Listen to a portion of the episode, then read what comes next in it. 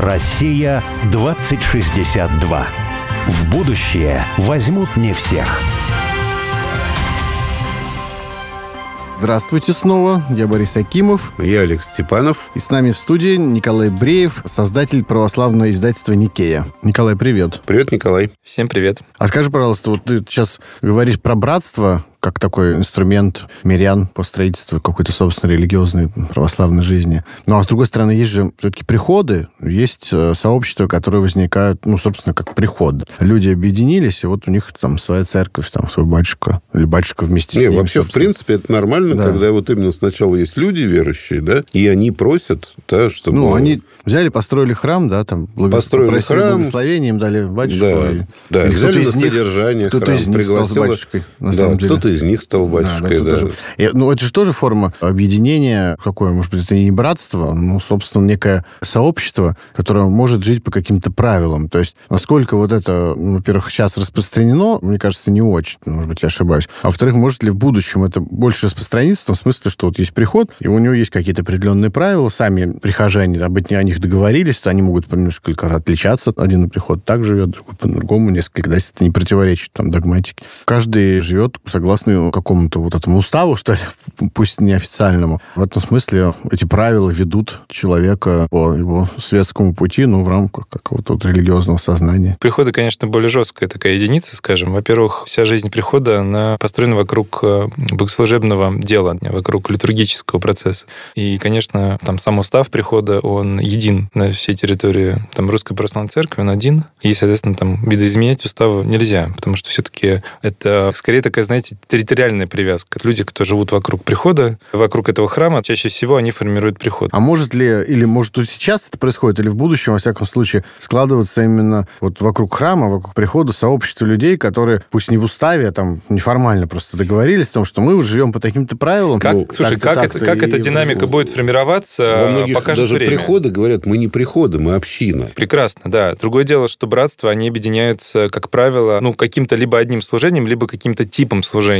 которое уже накладывает специфику. И очень часто братства состоят из прихожан разных общин. Потому что общины строятся вокруг литургической жизни, а, соответственно, братство — это скорее э, вокруг уже служения, непосредственно социального и общественного служения. Поэтому сейчас смешанная форма, сейчас действительно многие приходы имеют свою специфику. Есть такой момент, и на одном приходе активная там социальная деятельность, и, как правило, вокруг нее объединены какие-то там социальные лидеры и те, кто занимается помощью, благотворительностью и так далее. В других больше, например, из мира искусства, культуры, да, деятелей. Это понятно. Поэтому, на самом деле, тут какая вещь? Что такое, в принципе, да, вот церковь и храм? Сегодня, да, это какая-то географическая точка, вокруг которой существуют поселки, деревни, жилые массивы, районы и так далее. Как бы если человек, условно, не воцерковленный, хочет узнать, пойти в Ну, церковь, короче, он, он он- он- ищет, он ищет, да, ближай- ближайший храм. Да, С этой это точки приход, зрения получается. у прихода там, или у общины на приходе да, должна быть обязательно вот эта вот функция просветительская. И вот в будущем, да, если такое визионерское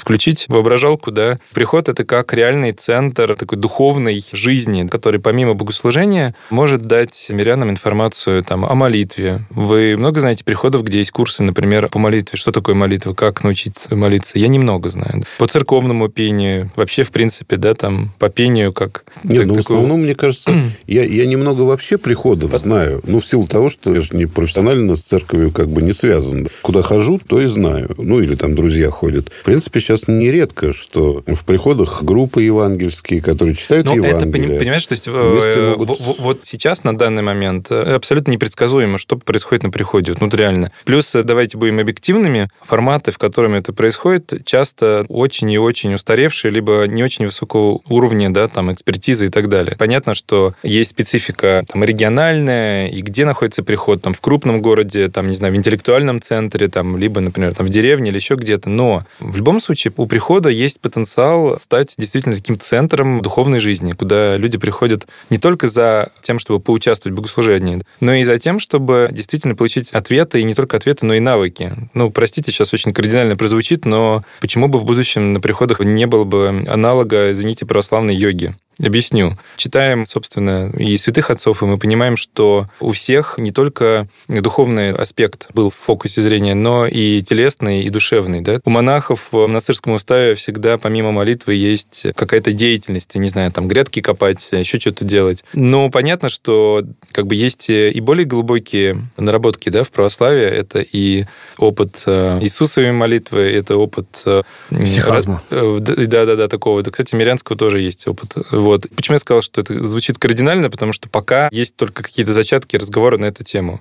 Но опять же, вот у многих-многих мирян есть простая проблема успокоить свой разум, свои мысли привести в порядок, научиться управлять внутренним мыслительным потоком. Сейчас огромный запрос на медитации, на разные практики, которые нам подаются как секулярные, которые не имеют отношения к индуистской там, или буддийской традиции, а которые просто тебе дают возможность выдохнуть, сесть, успокоиться. Повторюсь, постоянно у Антония Сурожского, у современных отцов и у древних отцов есть э, советы, как это можно делать. В христианстве тоже есть ответы на эти вопросы. И почему бы на приходах эти вопросы тоже не разбирать? Ну, то есть это все есть, в православии это тоже есть. И, но на самом деле такая реально потребность есть. И на некоторых приходах, э, ну, действительно, духовники общаются уже на этом уровне. Что мирянин приходит и говорит, научите меня молиться. А как? А что такое Иисусова молитва? А, а вот, я кстати... Вот... А вот для управленца... А мы, между с одним с батюшкой, с одним настоятелем храма, который ходил, когда я в Москве жил, мы с ним ходили в один фитнес-клуб.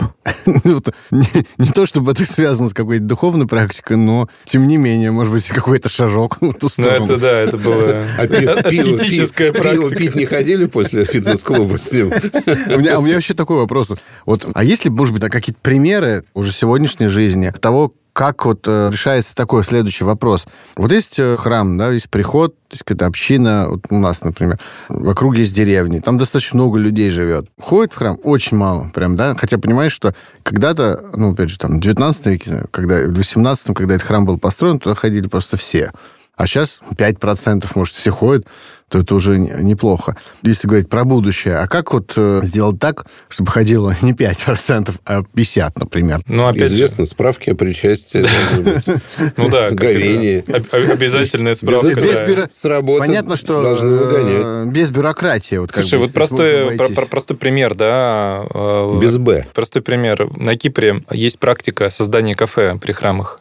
Она, кстати, очень, можно сказать, о, ну это коммерция, что такое кафе. Но если мы вспомним, что, да, Евхаристия, да, и что такое, это да, собственно, трапеза. это трапеза, это ужин, да, это вот просто, по сути, ужин, да, и у нас часть э, храма называется трапезная, да, потому что после литургии там ставились столы, и люди, соответственно, совместно сидели, кушали, общались. Ну вот, собственно, кафе — это такое вот современная итерация вот этой традиции. И сейчас в Москве, не только в Москве, есть э, несколько приходов, где при храмах делается кафе. Ну, вот, помнишь, и... у Пантелеймона да, в монастыре, монастыре да, Преславле, да. да. Да, в Москве много. Антипа вот сейчас такой очень модное среди... Да? Рядом с Пушкинским музеем. Модное такое среди креативной молодежи место. Это православный храм, где очень такое модное кафе. И действительно, люди туда, во-первых, могут заходить просто выпить кофе, потом заодно зайти в храм. А потом это прихожане... Происходит, это происходит на самом деле? Да, происходит. Потому что, это происходит. Кажется, что пришел, это происходит. попил, ну там икону, я ничего не понял.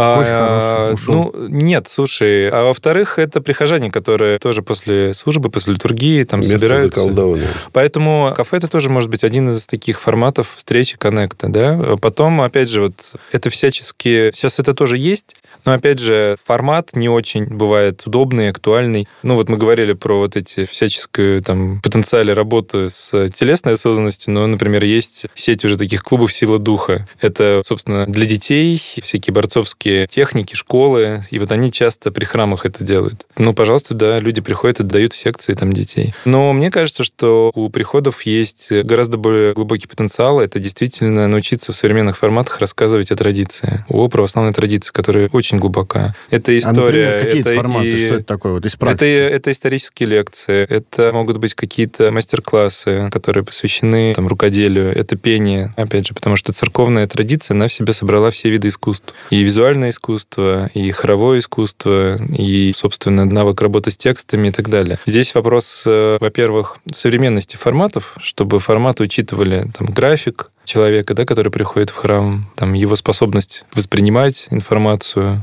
чтобы это было интересно. В целом такое обновление форматов, с которыми через приход в церковь работать с людьми, это очень-очень важно. Это отдельная еще история. Проблема в современности форматов просветительских в церкви существует ну, довольно остро. Мы вот создали пару лет назад такой культурно-просветительский центр «Фавор» в самом центре Москвы. И там, собственно, мы пытаемся вот это вот сделать, ну, только не на приходе, а вот на независимом таком культурном христианском центре. За год э, вот нас посетило более 5000 человек. То есть достаточно большой объем людей приходит на наших лекторов, на наши форматы. У нас есть там богословские дискуссии, где миряне могут вот просто там с богословами и священниками сесть и просто подискутировать. Да, потому что, понятно, в церкви формат проповеди самвона ты там не скажешь, э, когда священник Минуточку. говорит проповедь, минуточку.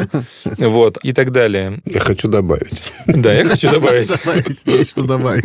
У меня было откровение, да?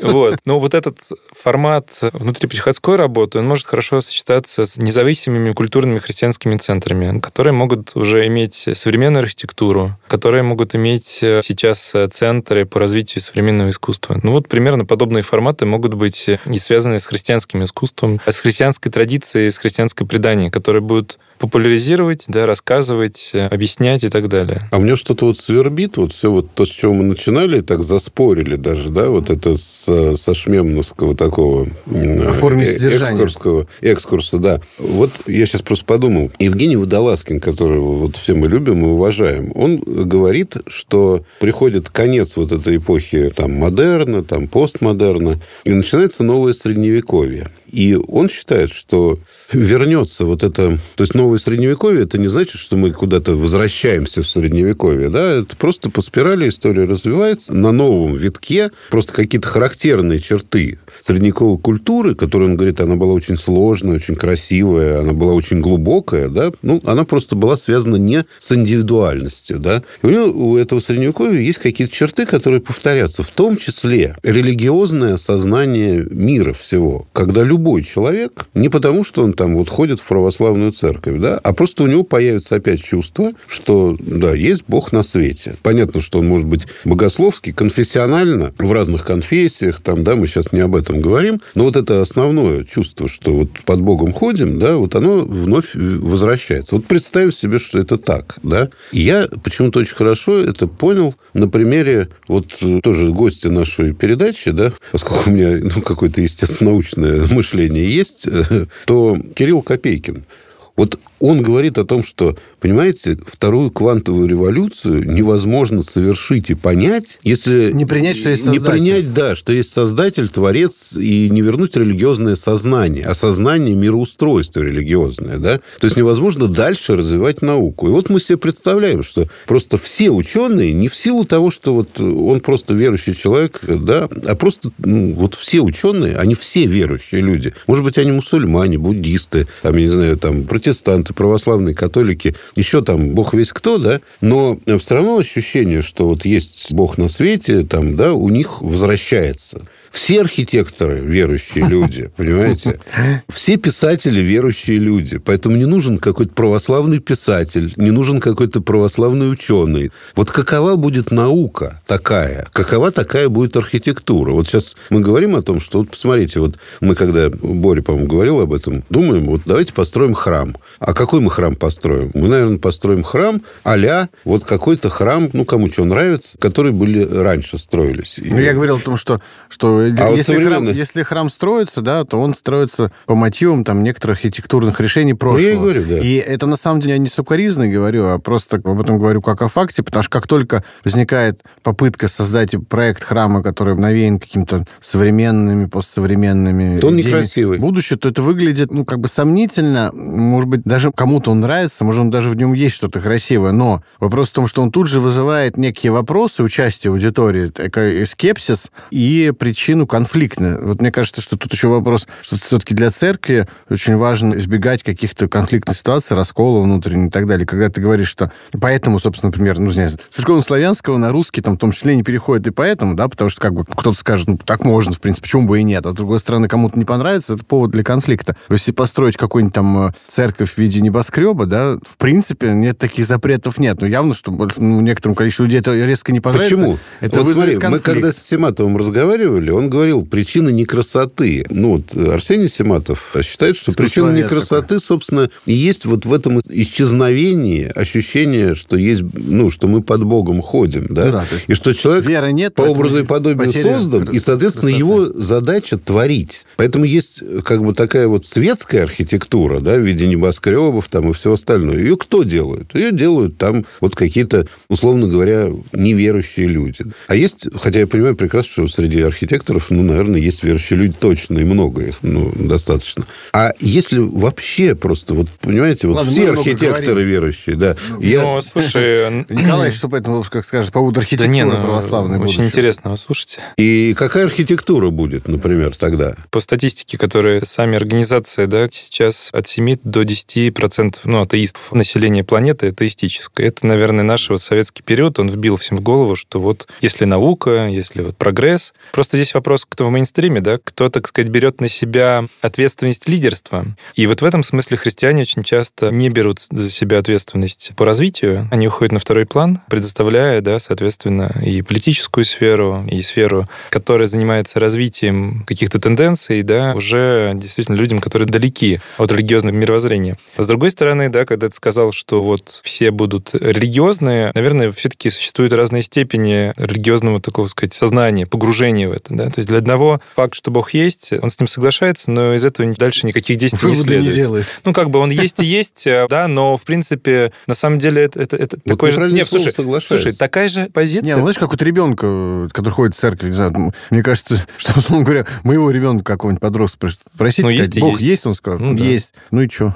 Вот, то есть, а, понимаешь, из того... Он не мешает. Я ему не мешаю, так что да. На самом деле, это вот та самая секулярность внутреннего, да, то есть она, как ни странно, может быть и внутри религиозного сознания. Потому что, ну хорошо, Бог есть, отлично, но здесь я занимаюсь своими светскими делами, отвали. Знаешь, вот я вспоминаю парадоксальную Борину замечание, когда он говорил о том, что, ну, как-то он, просто мы с ним разговаривали, что вот когда убили царевича Дмитрия, сына Ивана Грозного, приехала следственная комиссия. И вот удивительно, что делала следственная комиссия. Она приходила и спрашивала, вы убили царевича Дмитрия? Нет, не я. А, понятно, значит, не он. А вы как думаете, вот кто убил царевича Дмитрия? Я думаю, что вот так. И вот Боря удивило, что вот просто спрашивали. Мой пресс-секретарь. И люди просто и, и, и, просто, и просто отвечали, да? То есть вот как бы человек не мог соврать, да? Ну да, не... нет, просто с точки зрения современного человека странное следствие, да? То есть идет расследование, ты просто спрашиваешь, его убивали? Нет, ну хорошо, значит, не, его не убивали. Никаких вот. улик не да. собирали, Улики доказательств. Не... Ну, то есть, потому что для средневекового сознания было естественно, что ты спрашиваешь человека, и он правду тебе говорит. Потому что если он скажет неправду, он подписывает себе, условно говоря, приговор, отправляется в ад. Вот, как бы в аду гореть не хочется, Поэтому можно просто спросить. Да. Вот это религиозное сознание. В этом вот, смысле. в этом смысле да. я имею в виду, понимаешь? А не то, что вот, знаете, а как вы считаете, Бог есть на свете? Ну, сейчас я подумаю. Да, все-таки, знаете, есть. Запиши, да, нет, запишите. выбрать да, можно. Да, выбрать, да, да, нет. Подожди, ладно, архитектура все-таки. Да. Вот, мне вот интересно. Какая будет архитектура Появятся в будущем? новые... Радиослушатели, смотрите, какая будет архитектура. Мы тут сейчас нарисуем. Появятся какие-то новые храмы, да, вот такие вот. Я когда в бытность моим художником что-то думал там про будущее как раз православие, русский космос. Там, вот. Я рисовал каких-то там, например, священников, космонавт где-то в галактике какой-то летит, там где-то галактика рыб, и что-то идет крещение рыб. галактики рыб. Священник, он был космонавт, то есть он был... Ну, может, он и в рясе был, но это не видно. Да. Может быть, такие вот какие-то образы архитектуры православного будущего, что традиция такое неожиданная, или все-таки мы должны быть в рамках догматики и такой канонов каких-то архитектурных сложившихся уже? В принципе, если мы посмотрим на историю развития архитектуры храмов, да, вот культовых сооружений, то, конечно, она всегда идет по принципу эволюции включения. То есть берется что-то из традиции, и дальше творческий потенциал архитектора, художника, он реализуется уже на основе какого-то базиса. Тот же самый русский стиль, который вот, наверное, где-то с конца 18-го, да, по начало 20 века вот он потихонечку развивался, актуализировался вот уже во всех известных, да, Васнецов, Не, но все равно мы и, видим... и, и Врубель и так далее, да, то есть вот это видим все... храмы и Древней это... Руси, видим барочные храмы конечно, и это, классицистические. Конечно, это очень... Они конечно, разные. Да. Они разные, конечно. Да. Здесь, безусловно, я считаю, что архитектура, конечно же, может развиваться. И должна, более того, должна, потому что, опять же, архитектура — это один из языков, которым мы изъясняемся друг с другом. Так же, как как мы на старославянском не можем с вами сейчас изъясняться, это была бы такая... Ну, есть люди сейчас, кстати, среди молодежи тоже тренд изучать, например, старославянский, на нем писать в старой грамматике с ятями, а, пытаться... Ну, это еще не старославянский с ятями. Ну, в смысле, ну, дореформенный. Ну, дореформенный, Ну, да, дореформенный но язык, это понятно, не старославянский. нет, понятно, что старославянский вернуться А есть не- уже невозможно. вот это вот дореформенное, да? У нас Да, просто да, пишут, знакомые, слушай, в телеграм-каналах, слушай, мод. в телеграм-каналах там ребята, которые, которые абсолютно там не воцерковленные, они там пишут, да, вот старые орфографии, при этом там матом еще что-нибудь. Ну, то есть, понимаешь, это вот как бы такой постмодерн, но это не к тому, что это хорошо, это просто я говорю, что потребность есть. То есть потребность есть как-то актуализировать то, что есть, то, что было. И если на этом языке актуализации не разговаривает церковь, не разговаривают общественные какие-то институты, то начинается вот такой вот фанфик уже самостоятельный. И в этом плане, я не знаю, такой пример в Норвегии, кажется, да, есть тоже постмодерн. В общем, построили по всей стране, да, вот в Норвегии в самых красивых местах очень красивые туалеты. То есть заказали самым таким прогрессивным... А, Так это же северные дороги Норвегии. да, вот, по этому Да. пути. То И они есть, с Нахетти заказали То есть да. ты когда сидишь, ты видишь... золотой туалет. Ну, Золотой. слушай, они там разные абсолютно, и люди просто ездят, чтобы их посмотреть. Вот у меня вопрос. А Вот Тереберка, да, я вот был замечательный Тереберке, там абсолютно разрушающийся православный храм, где бабульки, вот мы были на воскресенье, там бабульки Когда пели, были там? ну вот прям буквально недавно, пели там, соответственно, ну вот отключили обедню. же, там просто коммуникация. Слушай, там и отключили, там и в целом он выглядит просто... Туда приезжают туристы. И они смотрят на красоту природы. Они, естественно... Там не а- было православного храма. Слушай, они понятно. из комнаты. Подожди, нет, Ага. я не к этому. Я к тому, что по-хорошему там должен стоять очень красивый современный православный храм, который гармонизирует с, значит, Со этой- скалами. со скалами совсем, да, Океаном. ко- который говорит на языке архитектуры о тех сокровенных вещах, которые содержатся в православной традиции. И отсылки к традиции можно сохранить, даже используя современный стиль. И, понимаете, это тоже миссия. Вот вы спрашиваете там о миссии, но это, это опять же, понимаете, когда мы говорим о миссии как «а давайте вот, чтобы привлечь людей, мы тут построим такое вот модное, красивое местечко», вот это, конечно, имитация. А когда вот мы сами по зову своей души, вот да есть ребята, молодые архитекторы православные, которые действительно делают очень интересные проекты храмов. Они есть. И можно там посмотреть, погуглить. Замечательный был проект храма Николая Чудотворца в Рикьявике. Должны были построить в Исландии. И патриарх его утвердил. Посмотрите, это древние русские храмы 11-12 века, как там София Новгородская, там, или, не знаю, там, понятно, Спас на Реле это позже, но в современных минималистических формах. Очень красиво, очень актуально, очень круто. Но этих ребят не пускают вот сейчас, сегодня на рынок. А я еще вспоминаю... Ну, как на рынок не пускают. Ну, вряд ли есть На рынок... задача. э, Хорошо, 200 храмов в Москве построили. А, вот Да, даже да. на рынок строительства Ну, храмов конечно, не да. пускают. Потом просто как бы, опять же, вот этот страх, да, страх всего нового. Мне кажется, что здесь, конечно, нужен баланс, но нельзя вечно копировать без изменений старое. Тем более, что мы понимаем, вот русский стиль, он развивался. Была московская готика. Была готика, сделали московскую готику. Потом русско-византийский стиль. Это тон, это храм Христа Спасителя, да, пожалуйста. Никогда такого стиля не было. Вот соединение русско-византийского. Я почему с А, телевидением Спас- и ношусь? Спаса на крови Потому что а, в должно быть Петербурге. самое классное телевидение. Потом- Оно должно быть православное. Потом, простите, да, а Воснецов, сын священника. Он родился в семье многодетной, сын священника. Ушел из церкви, потом вернулся в церковь через творчество. Кто ему дал заказ на его росписи? Он 5000 квадратных метров списал. Государство. Ему был заказ от государства для того, чтобы его эксперименты да, с э, русским стилем, с возвращением к корням, он пошел в массы. И мне кажется, что в 40 году все это будет уже тоже реализовано, но современными ребятами, да, вот нашими, которые есть талантливые. Вот есть сообщество после иконы, и называется икона после иконы. А ребята занимаются экспериментом с тем, как может выглядеть, э, ну, вообще не икона, а в целом, да, вот религиозное как раз вот в будущем. Мгм. Мгм. Пригласите, очень интересные ребята. Да, кстати. Мы же, И- кстати, хотим пригласить экономиста, который монах, работает в Министерстве экономического развития, да? Да, это особая история. Поэтому вот смотрите, просто Про в самых красивых местах страны туристических построить красивые храмы. Ладно, не храмы, часовни. Если с храмами кажется слишком экспериментировать уж нельзя, то есть, да, традиции, но часовни, пожалуйста, сделайте красивые часовни, чтобы это был маршрут, люди ездили, смотрели. А через это можно отразить обсудить и какие-то вот важные культурные коды, которые... Слушайте, 1200 лет крещения... Ну, создание Руси. Создание Руси, да? Да. 1200... В 2002 году. Да, да, лет уже русского православия. Ну, и русского что, за государства 1200 там, лет да. у нас нечего актуализировать? Слушайте, полно. Поэтому я очень оптимистично смотрю через 40 лет нашей, так сказать, жизни церковной и верю, что все это будет очень-очень интересно, красиво. Ну, отлично. Спасибо Вот, большое. э, Да, спасибо Да, тебе. Прос- отличный разговор. Просветил нас. Да. Вперед светлое будущее. Да, Вместе с православием. да. До свидания. До свидания. Россия 2062.